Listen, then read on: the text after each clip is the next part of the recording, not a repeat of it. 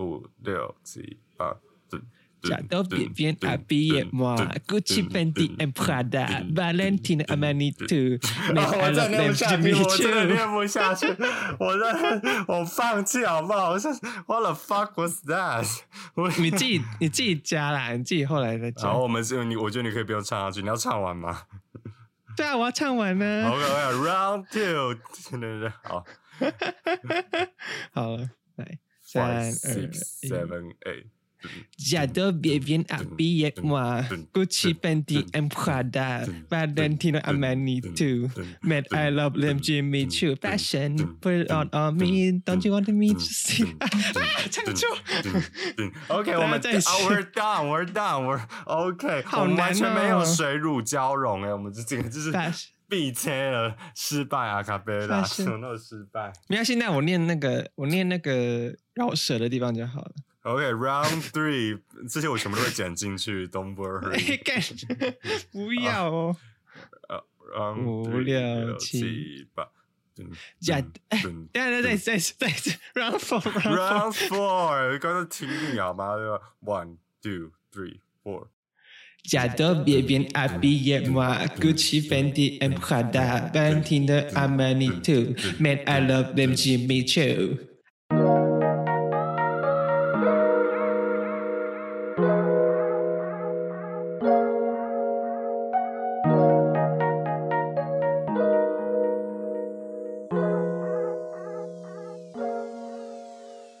Oh yeah！大家好，我们是服饰楠姐，我是佳佳。哦，怎么那么糟糕啊，卡贝拉，我真是。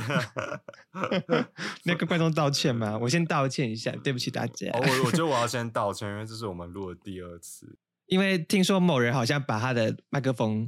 就是它的输入没有设成麦克风，它设成电脑收音这样，所以就会有很多很可怕的空气声。第四录很好笑哎，我真是。对，这今天这一集要是很难很难笑的话，就不怪自己。好了，那我们这集要聊什么？对啊，我们今天这集要聊我们对时尚的看法。那为什么我们聊时尚呢？就是我们上上礼拜原本是上礼拜了，就变上上礼拜呢，我跟子子一起去那个北美馆看了 Mary Quant 的展览。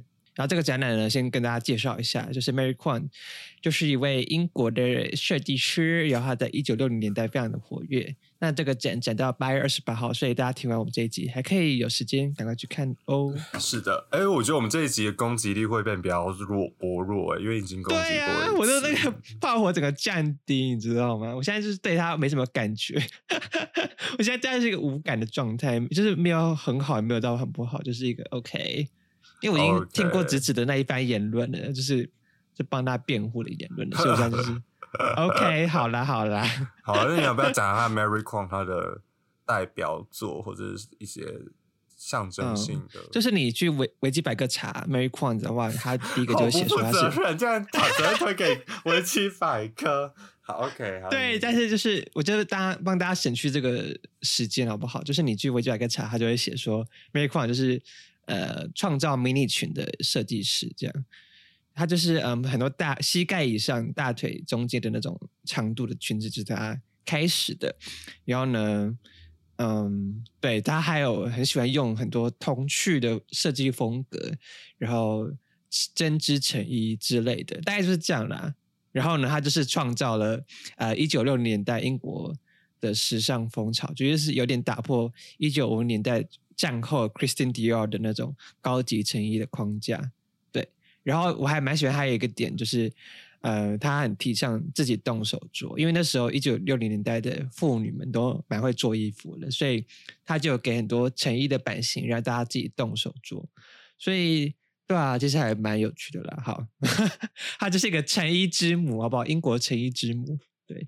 好，那我们接下来就要介绍一下服装历史。好没有突然莫名其妙，好没有动，因为我们现在讲，像上一集是那个渣渣的炮火非常火烈，他就在攻击 Mary Quant 这个人，他觉得哦，他做件事非常丑陋这样。然后我后来就是也不是丑陋啦，就是风格非常的阿嬷感，你知道？大家看到那个服，就是要是你没有看过什么服装展的话，然后去北美馆看那个展，就觉得，嗯，这样也可以展出来。哇！就是因为一九六年代的时尚风潮，就是我们现在看起来很像阿妈会穿的衣服啊。然后他又很喜欢用一些很小孩的感觉，所以你知道，你就很难喜欢他的风格。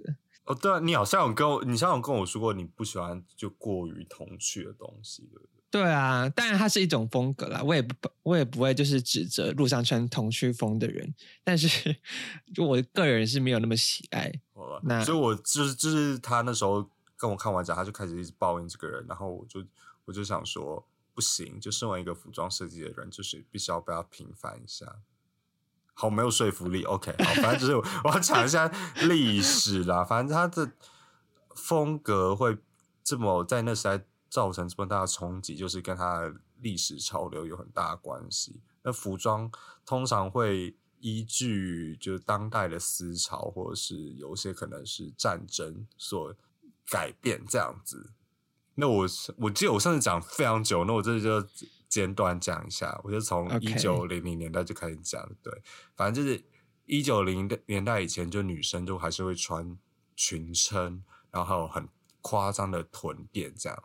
就是他们的身体衣服的轮廓不是他们身体原本的形状，然后到十九世纪开始就开始有人提倡，就说哦不行，女性就是要有自由的衣服这样，然后就是大刀穿。二十世纪了，二十世纪哦对，二十世纪这样，所以就一开始就会出现一九二零年就出现那个 Coco Chanel，那他的风格就不要讲了，反正就是大家知道他做的东西有一点偏男性，然后会混合一些人造的。项链这之类的东西在衣服上面，所以他就从他发展一些女性自主权的态度，然后然后到一九四零就二战了嘛，然后二战嘣嘣嘣嘣嘣嘣嘣，然后大家二战结束之后，大家觉得哦，我对美的这个观念完全都没有，所以就 Christian Dior 就跳出来就说不行，你们必须要给我唤起美对于美的思想，然后就开始就是发表那个 New，你们介绍一下什么是 New Look。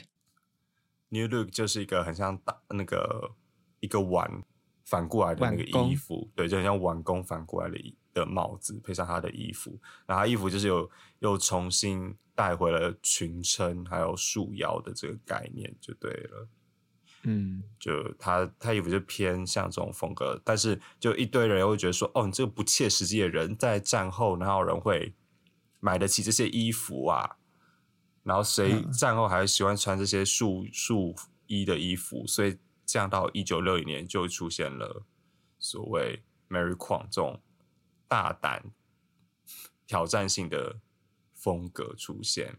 然后当时也有个很大的原因，就是因为一九六零年是越战，那越战就有兴盛一种风潮，这是什么风潮呢？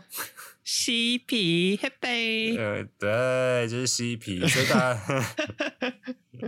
嗯。大家如果有看一些纪录片，知道嬉皮那时候摇滚人就是大家在在台下就是互相那边吸呼麻啊，然后吸毒品啊，然后就大家那边狂洒水啊，然后就就反正就那种很崇尚自由的一种热血青年洒水，现在做法吧，就是 pour on me，you can pour on me，OK，OK，OK，好，反正就是这种风格，所以造就年轻人就年轻人年轻。感的这种感觉，然后加上当时的女性，呃，所所追求的形象是娇小，然后可爱的这种风格。就是当时有一个人叫做 Twiggy，就如果看 America Next Top Model 人就知道他在里面当过评审，就对，他是这个时代的算是一个，以现在来说，现在的大家的 Muse 可能是 Lisa 吧，然后。在那时代就是 Twiggy 这样子，所以 Mary Quang 就刚好设计的衣服，她本人就非常符合这个风格，然后她设计的衣服也非常符合市场的风格，加上一九六零年代的成衣业开始发展起来，所以她才会出现很后来后来才会有很多联名的系列品牌，就像现在什么 Kylie Jenner 会有出口红盘啊，什么 Ariana Grande 都也会出。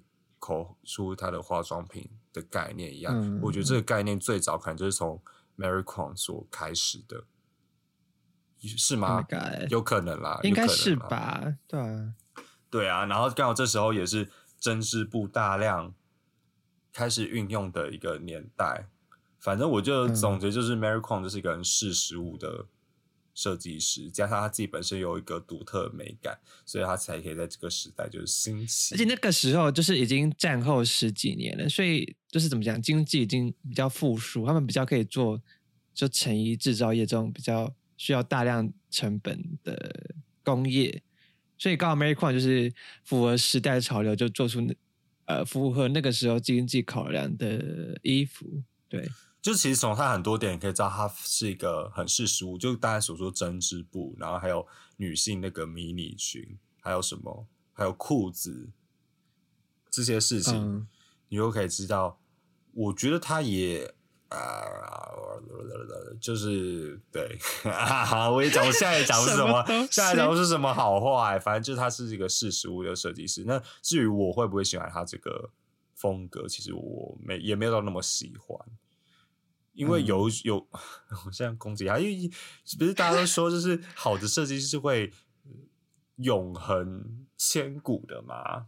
嗯，这这句话就像我上我我自己非常喜欢一个设计叫做巴朗西亚嘎，他就跟 Christian Dior 同期的那个设计师。就是我不要讲他好，因为他比较没有那么名，但是你现在回去看 Christian Dior 的作品，你还是会觉得他很美，然后有一个优优雅感在。那我看 Mary Quant 的感觉就。就是它会一个比较偏于过气的一个感觉，但这当然我觉得还是有差别，是因为 Mary Quant 做的是成衣，他做的成衣本来就是还是有蛮多限制的，因为它需要大量生产嘛，它比较不能在上面有这么多贴近人体的线条的这种衣服轮廓这样子，所以它东西就是有点像高扎米的快时尚。就是你现在也不会想要去穿那个十年前的那种那种低腰牛仔裤的那种感觉了。现在不会，可是可能过十年它又回来流行了。对对，所以我们说不定现在很不喜欢 Mary Quant，那可能过个十年，我们哎，其实看一看好像也蛮有趣的之类的啦。但我自己是很怀疑这一点。但是总是时尚总是会来来去去，所以可能对我们现在看起来觉得很无聊的东西，过十年就会哎。又好像流行起来了，这样。对啊，就它风格在那时候叫做未来风，很搞不好我们现在又要 推行新的未新的什么未未来科技风，也会开始运用很多新鲜色彩的颜色，这样。OK，Who ever knows？好，我们就可以接到下一个问题了。哎，我们这集好没有动力哦，我们需要。我们今天就是。嗯，被 Mary Quant 影响了吧？我们现在就是走英伦风，就是讲话之后要懒懒散散这样。那我们是不是也要来教大家一些英文单词啊？哦，难道说那个传说中的单元要来了吗？I don't know. We're continue to see. 好，我们下一题，第一题问题是，呃，就是我想要请问子子对于成一的看法，因为子子未来工作也是成衣产业嘛，所以我想要先了解一下。他到底是不是真心喜爱这个产业？哎，其实我觉得我好像有个好处，就是我记忆力蛮差，所以其实我有点忘记我上次到底讲什么东西。好好，反正就是我现在就不要看我的那个 round down，我就直接讲我的感受。就是我对成衣产业的看法，就是它就是一个产业，那它没有办法很难去改变，所以要改变就是大众消费的习惯，还有那个。观念，因为我觉得现在其实有越越来越多人开始追求值大于数量这件事情，因为大家的衣柜都被塞爆了嘛，所以就开始每个人多多少少还是会有一点环保的心态，即使你不是学这门科、学服装这科系的人，他就会觉得，哎，衣柜里面的东西好多，那我是不是之后应该要少买一些衣服，反而去买一些。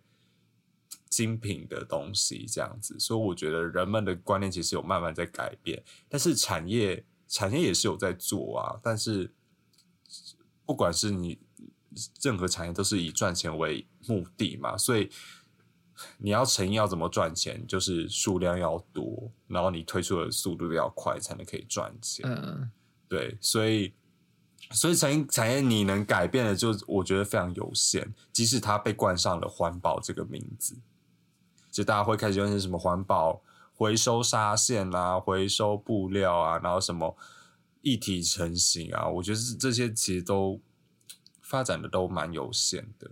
所以那谁、嗯 Patagonia 就的创办人就说一句话，就是说，你如果想要环保的话，就是最好的方法就是不要买衣服。所以其实对蛮有道理，大家可以去想想，现在衣柜里面塞爆。因为我之前做过一个调查，就是就是第一个第一个问题是，大家是呃普遍人有没有冲动型购物的习惯？然后超过一半人其实都有冲购冲动型购物的习惯。然后还有一题就是你在衣柜里面有几件你摆在那边，但是你都没有穿过的衣服。竟然很多人回答是说有、欸，我我自己都无法想象自己在衣柜里面会有你从来没有穿过的衣服这件事情。还是说那是什么小妈妈买给他的，还是什么？没有没有没，有没有，我想也有可能，但是通但是我问的比较，我问的对象都比较可能是这衣服都是他自己买的。那我后来就问他说：“那这衣服怎么办？”因为很多人很奇怪思想，就是觉得衣服去回收就一定可以百分之百的被利用，但其实呃。没有啊，就烧掉而已啊。真的，你那个对于回收衣物的标准其实是非常严苛的。就你自己想想嘛，嗯你就这个也不需要什么科学依据，你就想你自己身上有，假如说你白衬衫前面有个污渍，然后你把它去回收，那即使非洲那些贫穷的人类，他们看到这种衣服，他们会想要穿吗？没有人会想要穿啊。所以这种衣服自然而然就不会去贩售到呃一些开发中的国家这样而。且你知道，我之前就看过一个报道，说非洲人他们其实也非常排斥回收衣服，因为他们现在其实已经经济发展起来了嘛，他们其实已经不需要那么多衣服了，而且那么多回收衣服也会压榨他们当地的成衣产业。所以你知道，他们其实也不喜欢我们一直捐衣服，而且他们也也没有那么需要。老实说，对啊，所以其实这个东西最本质，我觉得最本质的改变方法就是为什么讲到这东西？反正我觉得成衣就是一个很浪费的东西。那你要怎么改变？就是 人们人们就少买衣服，要我觉得也不是克制自己的欲望、欸，应该就是看清自己的欲望到底是多少。也是啊，那那你不要把你这些话跟你们老板讲一下。没有你跟老板讲有什么必要？那老就是因为产业就是为了赚钱而盈利啊。嗯，好的，那是第二题我们会聊到的事情啊，就是我们对于服装产业未来的发展。那我可以先讲一下我对于成衣产业，其实我我刚刚还蛮认同芝芝讲的，我觉得他今天有 tone down his attitude，你知道吗？他上一集明明就很激进，好，他这一集比较我哪有上集我没有讲？我上集讲什么？那你要可以补充啊。你上一集，嗯，其实讲的内容是差不多，但是你的态度就是觉得成衣产业就是，嗯，怎么讲，就是无法被改变，因为它就是注定要变成这样的一个产业，这样注定成为一个污染的产业，然后是全部都是消费者的责任，差不多是这样。我觉得可以更好。没有没有，哪有人这样讲？你又真的没有误解误解我讲话。我一直说，能改变的比较可能是消费者，比较不可能是这个产业的结构。我的意思是这样，呃，OK，就不是这个产业不能改变，但是你要推动的人要衡量的事情，一定会跟金钱有关。那你这样子取舍之下，你就非常的困难。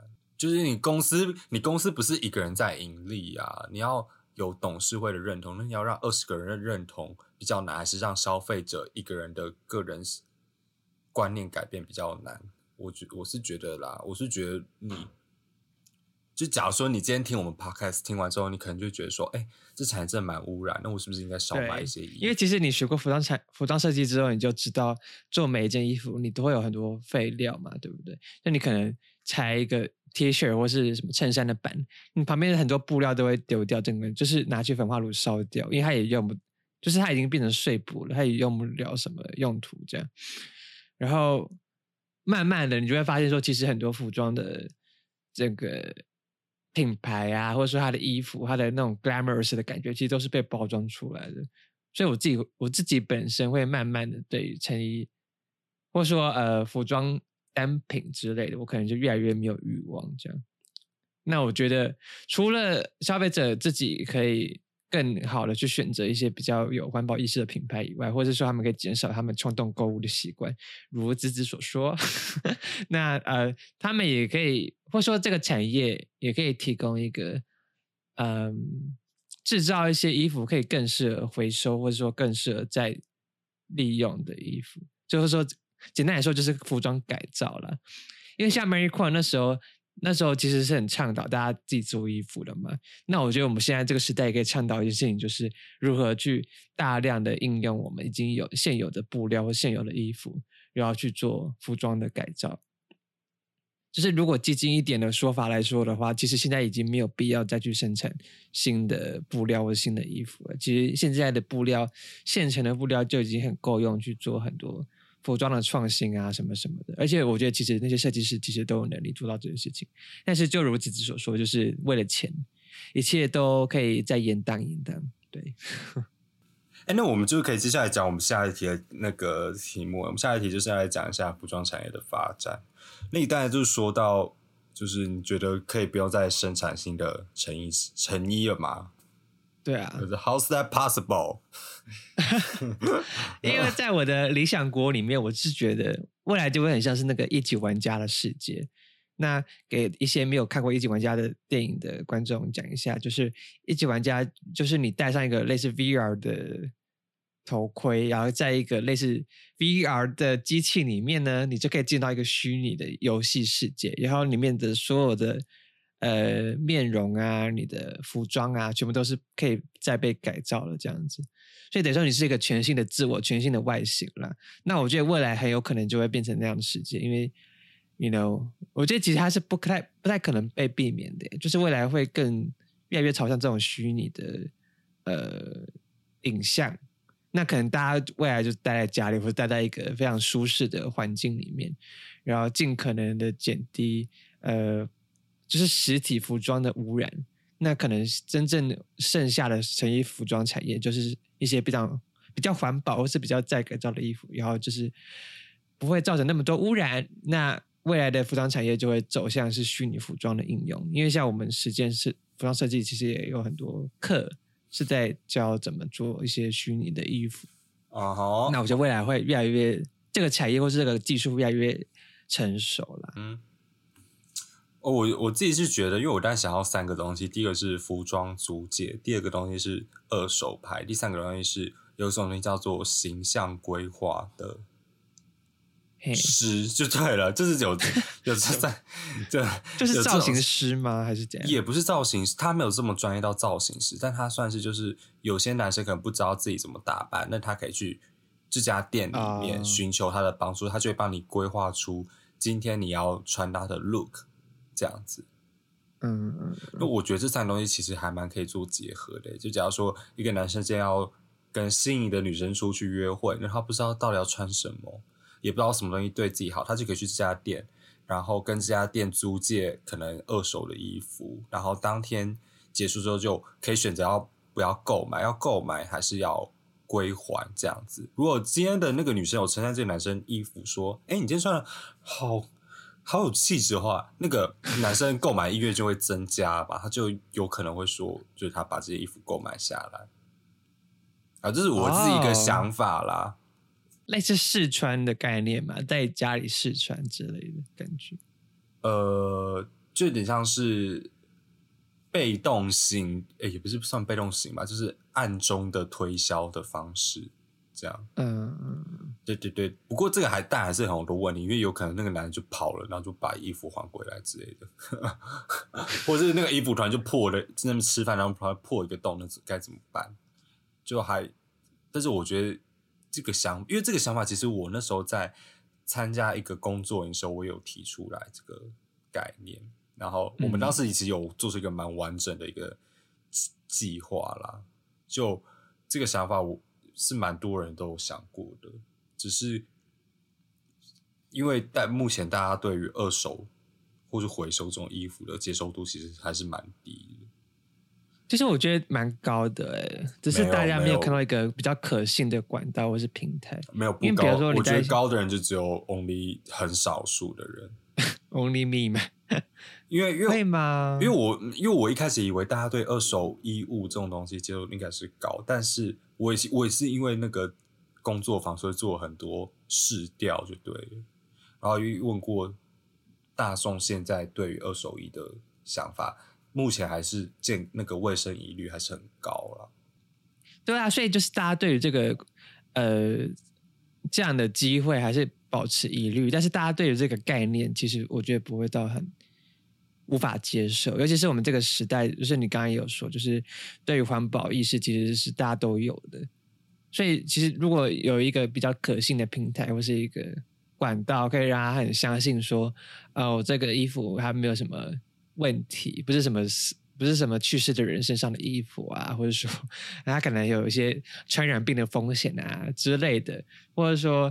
嗯，它可能看起来都很漂亮，看起来几乎是像全新一样的保养的很好的话，我觉得其实大家蛮愿意去做这样的事情。但是现在问题就是这样的呃服务或这样的平台，可能成本很高，因为你要去一直维护这些衣服嘛。其实我觉得一直很可惜，就是台台湾的跳蚤市场并没有，也不是说没有哎，但就是。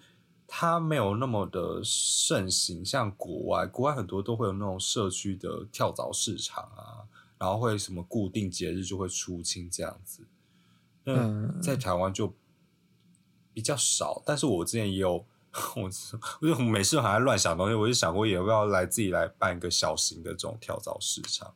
就像我之前也有做过一件事情，就是我毕业的时候把很多布，我想要拿。我不知道怎么办，然后我就说我放一个地方，大家可以来拿。就我发现拿的的人意愿也蛮多的，所以后来有拿完吗？那那那个柜子的布，你不是帮我丢掉很多吗？就没有拿完，因为那个衣服真的很，那个布真的很难用啊。但是就是大部分的布都有拿，就是我觉得应该拿走布都有拿走。对，嗯，但是我反正我就只是说就是。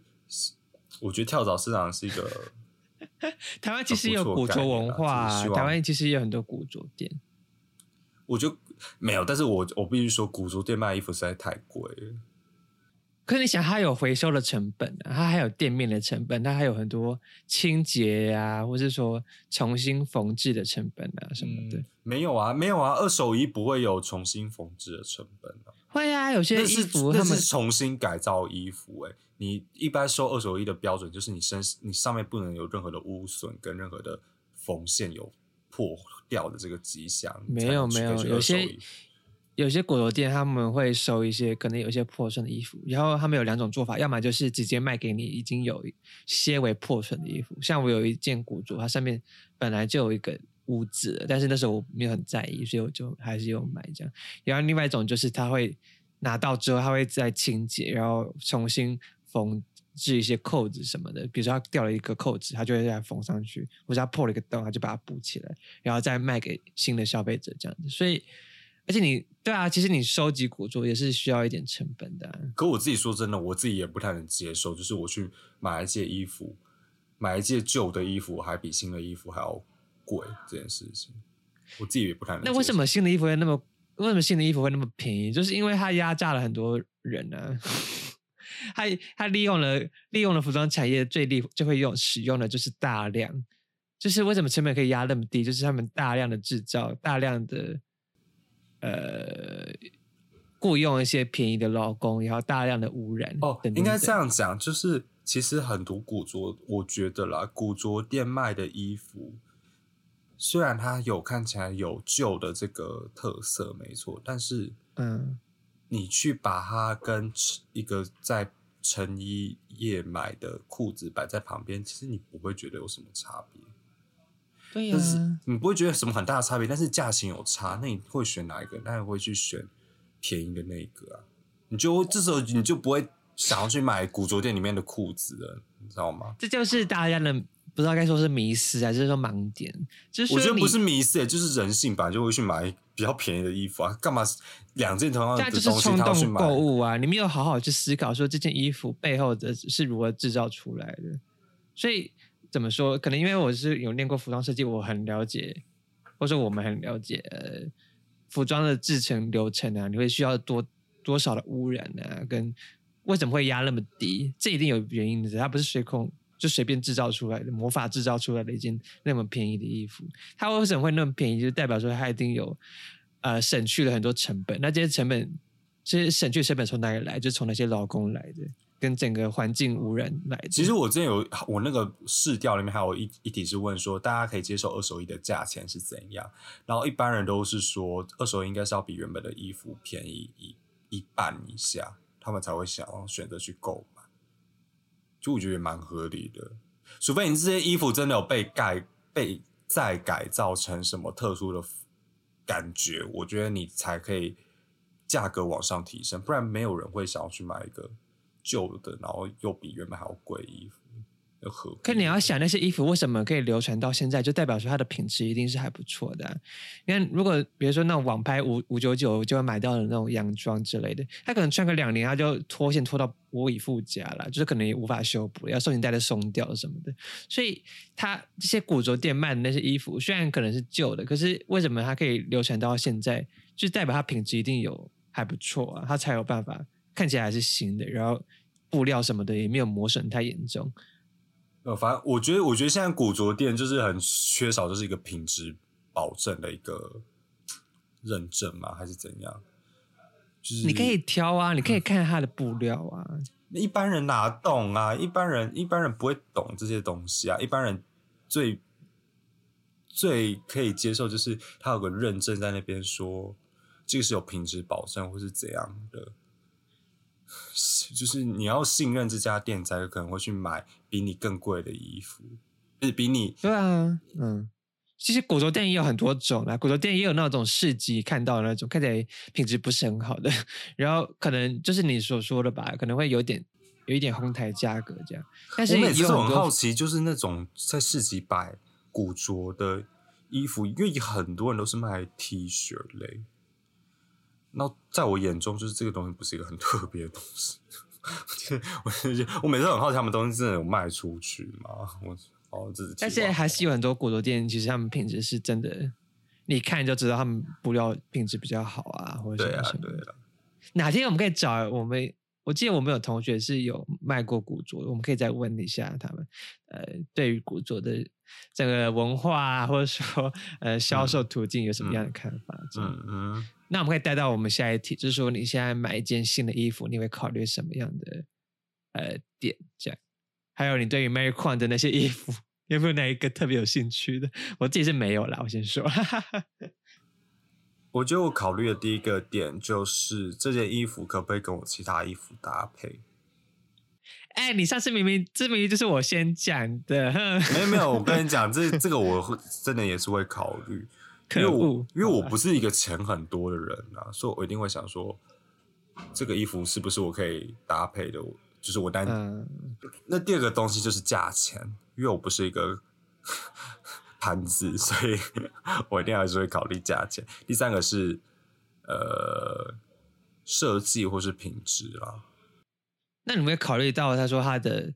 呃，布料是不是好回收的，或者说它会不会混纺啊？我跟你讲，我跟你讲，没有布，现在没有布料是好回收，好不好？你自己也读过，你也知道，现在没有，不可能会有纯百分之百的布料。为什么不会有？很少啊，很少。纯棉啊什么的，因为纯棉很容易皱啊，纯棉很重又很容易皱。现在大家是为了方便，一定会混纺，而且除了这样，你的布料也不可能可以。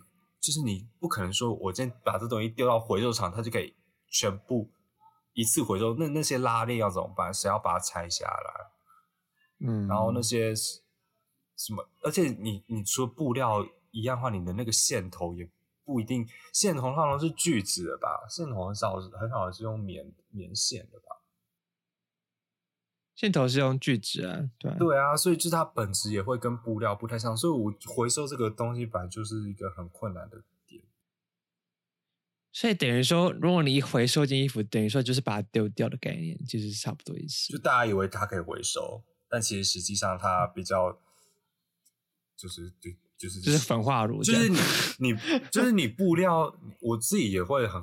我我我我我之前就有 Google 过，就是布料回收应该怎么办？因为我就不是很多布嘛，我就想说，是不是有人在收这个东西？结果后来查到都是机车行的老板在收这种东西，就是他们都会拿些布对，他们拿哎，我觉得这点还比那个拿去回收衣物好哎，你就把这些不要的衣服去丢去那些可能我不知道什么洗碗或者是一些清洁类的工作使用者，他们就可以再利用这些衣。衣服啊，我觉得还比较可以想那种西装外套那种拿去擦，不是很怪吗？不会啊，这样不是就是价值更加的提升？好烂哦，烂一般人也不会随便丢掉西装外套。会有些人，比如说爸爸穿的那种像外套，然后已经之类的啊、那种我相信有人应该有在租借了，应该不至于要丢掉。OK，好了，反正是题外话，就是 就是对，好，那你那我自己我自己买一件新衣服，因为我现在主要的店都会去古着店买嘛，就只只说很贵的那种。对，然后呢，我就会去思考说，呃，我现在现有的衣服是什么？然后，对啊，就刚刚跟自己讲一样，然后我就被偷走了，然后可能还有颜色好不好被搭，好不好去搭配，这样，就是你要去思考一下搭配性这件事情，跟你有没有重复的类似款啊，对啊，什么什么？哎，其实我看一看，跟我我的选择的方式其实跟自己蛮像的，但是对对，但我可能比较勇于去尝试一些风格吧，或者说我可能还没有找到一个风格是我非常适合的，所以我就是蛮喜欢去挑一些蛮风格迥异的衣服，然后去想一下，哎，这件衣服其实可以跟某件衣服搭起来，然后我想一想觉得可行之后，我就会去买这样，对吧？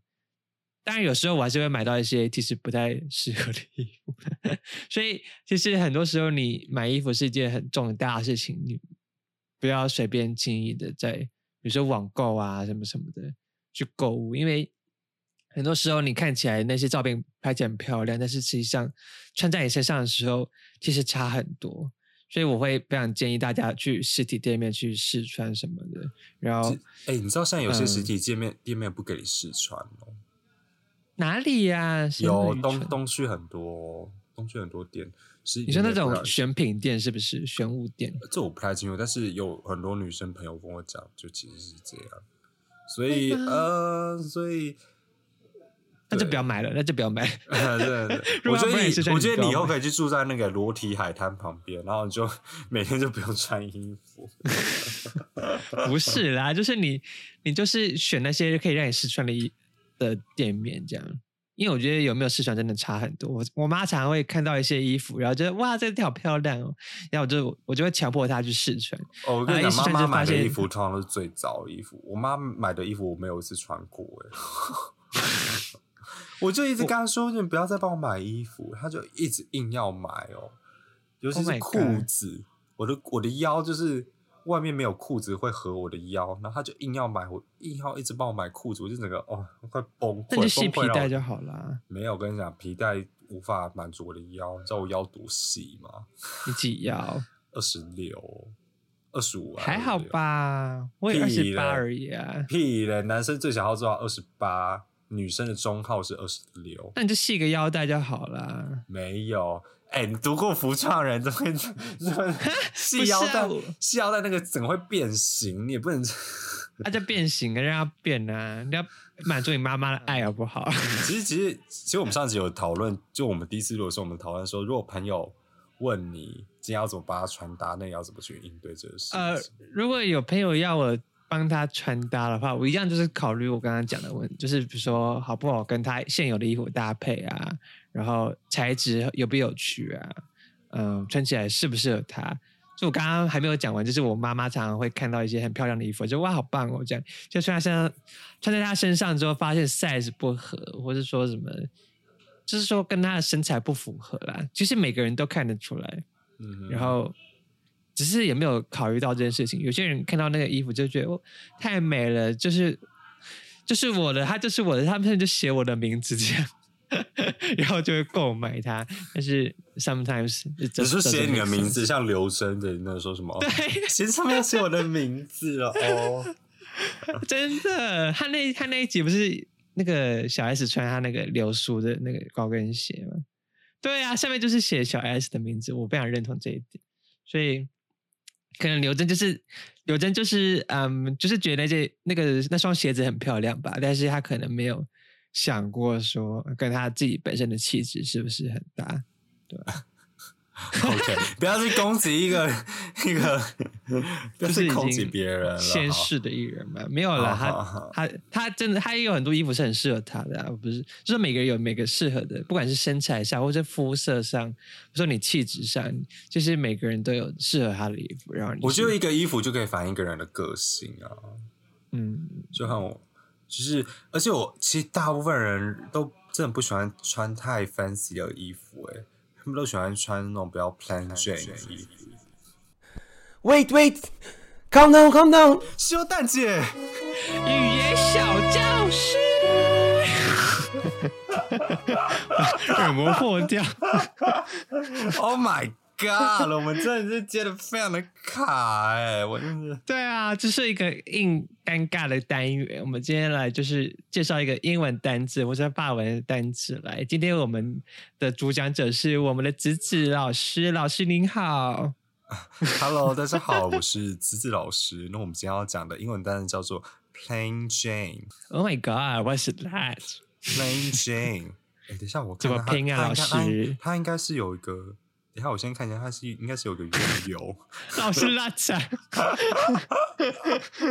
老师你这样不行哎、我只考到不及格了。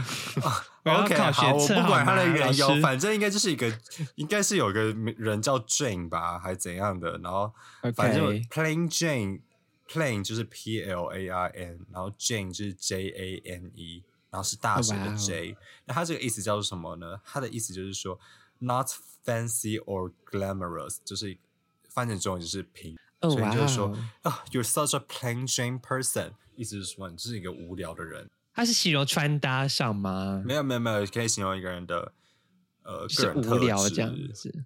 OK，好了，这是我们今天语言小教室。大家拜拜，语言小教室结束喽。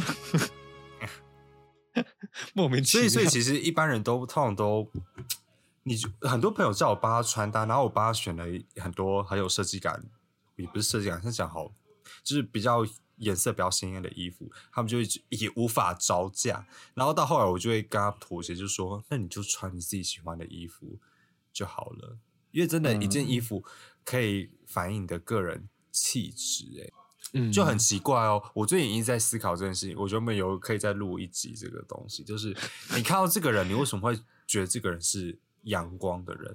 还有看到这个人，为什么觉得这个人是文静的人？如果这两个人都穿的衣服穿的一样，发型一样的话，你还是可以分辨得出来。那到底是从哪里可以分辨出来这些特质的？我觉得这是一个很有趣的点。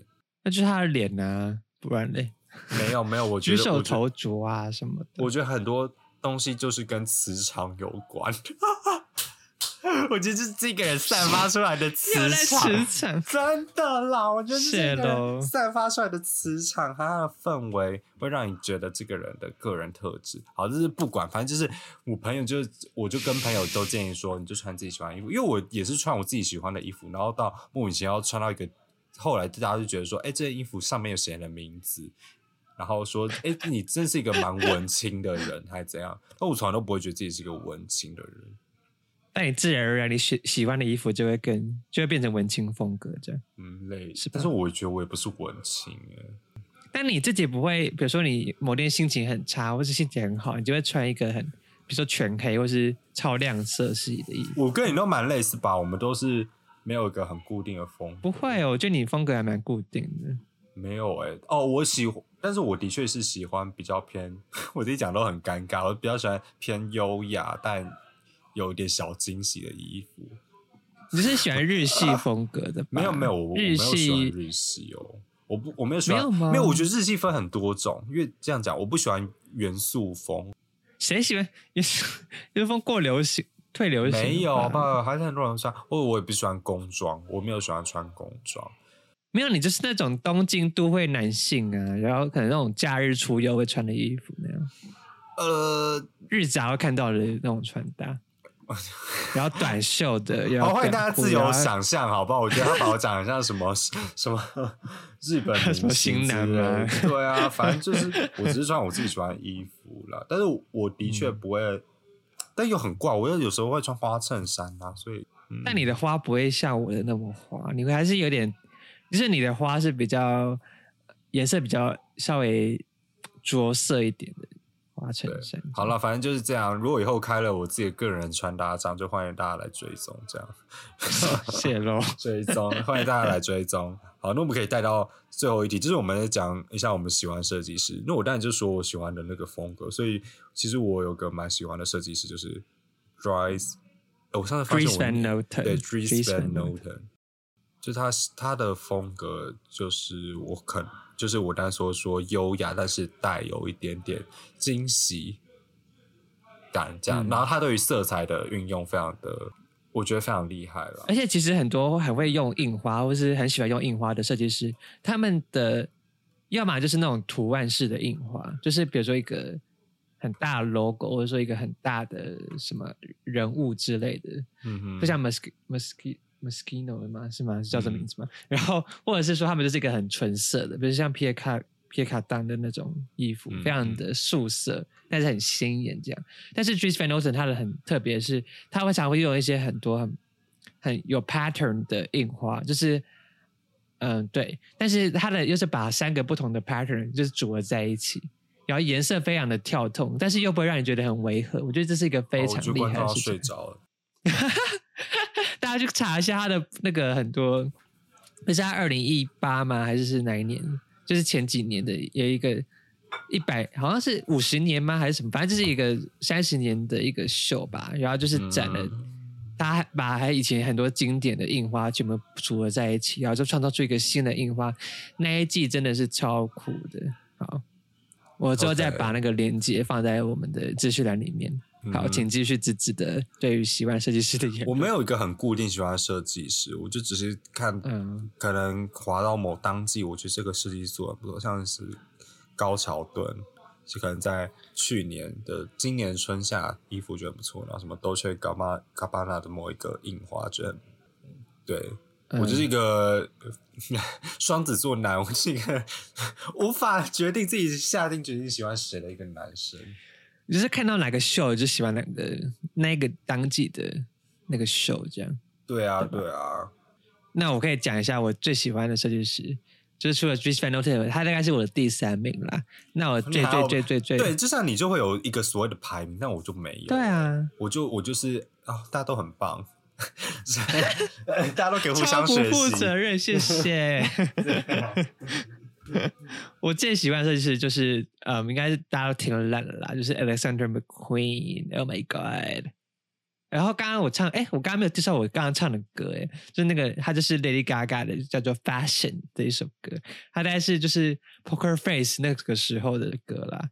好，大家可以去 YouTube 上查一下。那 McQueen 就是 Lady Gaga 的好朋友，你去看那个《Bad Romance》里面的那些衣服啊，比如说那个那叫球形鞋嘛，就是反正就是它里面很多设计衣服其实都是 McQueen 设计的，然后那个 MV 就是有点在致敬 McQueen 啦。对，嗯对，好。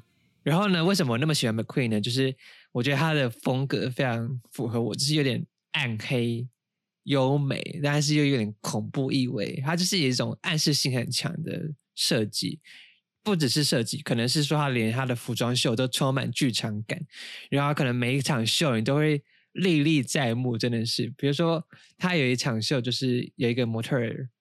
呃，哎，那个还是成衣的秀、哦，他就是那个模特儿就穿一个全白的衣服，然后就站到两个机器手臂中间。这个我想应该说，懂一点点服装的都知道这场秀。然后那个机器手臂就开始喷那个黑色跟绿色的那个嗯喷漆在那个白色衣服上面。我觉得哦，那个场秀很震撼。然后他还有很呃，比如说有一场秀是一个呃，就是那场秀模特儿都围绕在一个玻璃的帷幕这样，但大家看不到里面是什么。嗯结果秀的结束之后，那个玻璃就整个碎掉，然后里面就露出一个身材微微发福的一个模特儿，但是他脸是罩起来的，有旁边都是充满鹅的样子，就是飞蛾扑火的那个蛾。